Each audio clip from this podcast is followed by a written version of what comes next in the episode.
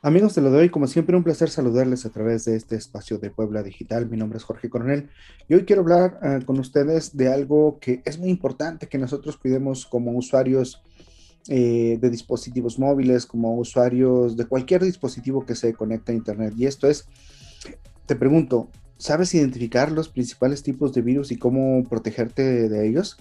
Vamos a empezar haciendo una rápida y breve recapitulación de, lo, de la clasificación que se tiene. Podemos empezar por el adware, que es aquel mmm, software que ofrece publicidad no deseada o engañosa. Estos son como cuando estás navegando en Internet y te aparecen estas ventanas emergentes llamadas pop-ups, cuando tienen gran contenido audiovisual, incluso audios, pueden ser inclusive ya, ya videos. Se producen de manera automática y la idea es pues llamar tu atención y que hagas clic en ellos. ¿Cómo protegernos? Pues bueno, Evitemos abrir enlaces de descarga de estas páginas que son poco fiables o que no reconozcas. Una página poco fiable es la que no reconoces. No te acerques, no importa quién te la, quién te la mandó. Cuando instalemos software, seamos muy cuidadosos y asegurémonos que vienen de, de, fuentes originales, es decir, que son de la marca, de la empresa o de la organización con la que tú te estás contactando. El spyware, este es un tipo de virus que se encarga de recopilar de manera fraudulenta la información sobre la navegación del usuario así como datos personales y por supuesto también está enfocado a datos bancarios. En un ejemplo de este tipo de virus, los keyloggers son los keyloggers los cuales monitorizan o monitorean toda la actividad, ¿no? Las teclas que se pulsan, el orden en el que se pulsan para luego enviarla al ciberdelincuente o a la persona que logró implantar este virus en tu equipo y pues de ahí hacer uso de esa información que está obteniendo. ¿Cómo te proteges? Eh, como primer paso y más importante es la instalación y actualización de los antivirus. Es muy importante mantener actualizado tu sistema operativo, no importa qué tipo de equipo tengas, si utiliza Windows, Android, iOS, Linux, cualquiera, hay que tenerlo actualizado. Otra forma de protegernos es evitar conectar dispositivos que sean desconocidos como USBs o discos duros externos que no sean propios, que no sean tuyos, porque ahí también se pueden almacenar este tipo de virus.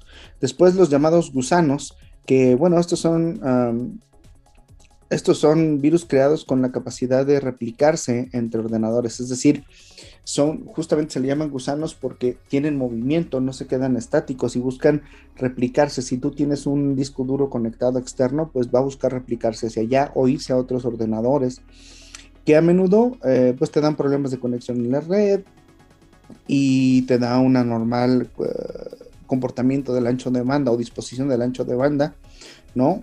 Que es este gusano, pues es conocido como, como un malware. Ahí los ciberdelincuentes utilizan nombres llamativos, enlaces para que descargues este, este virus, pero hay que caer, así que la recomendación es no descargues ni le des clic a ligas, archivos o vínculos que no reconozcas. No importa quién te lo haya mandado. Si tú no reconoces la fuente, por favor no le demos clics.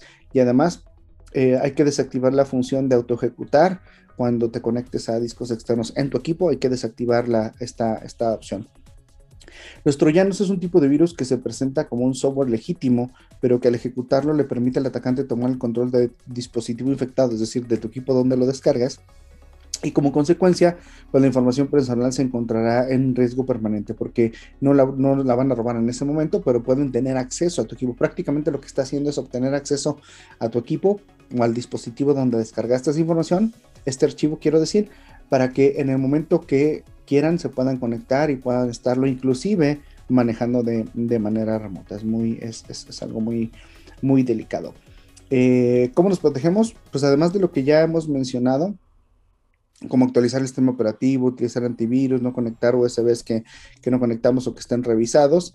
Debemos tener mucho cuidado cuando navegamos por Internet, esa es una parte muy importante, y ser muy cuidadosos con lo que instalamos, porque inclusive en, en tiendas oficiales como, como Google Play se pueden presentar aplicaciones o apps o, o software apócrifo que, que, o en los sitios web que te dicen descárgalo de aquí, te lo regalamos.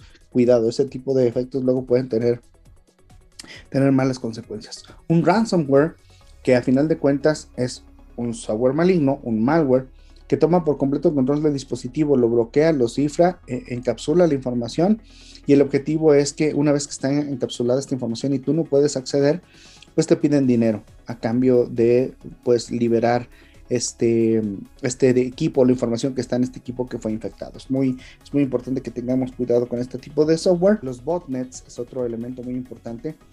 Y eh, los botnets son dispositivos, son redes de dispositivos infectados que los ciberdelincuentes utilizan para lanzar ataques, como el envío masivo de correos. Es decir, tienen acceso, van recopilando acceso a varios dispositivos de diferentes cuentas de correo y entonces van haciendo que estos correos se conecten a un mismo sitio web o lancen correos electrónicos masivamente o, muchas veces a una sola dirección, lo cual saturan y bloquean y por lo tanto, pues como vulgarmente decimos, tumban la plataforma con la que están interactuando.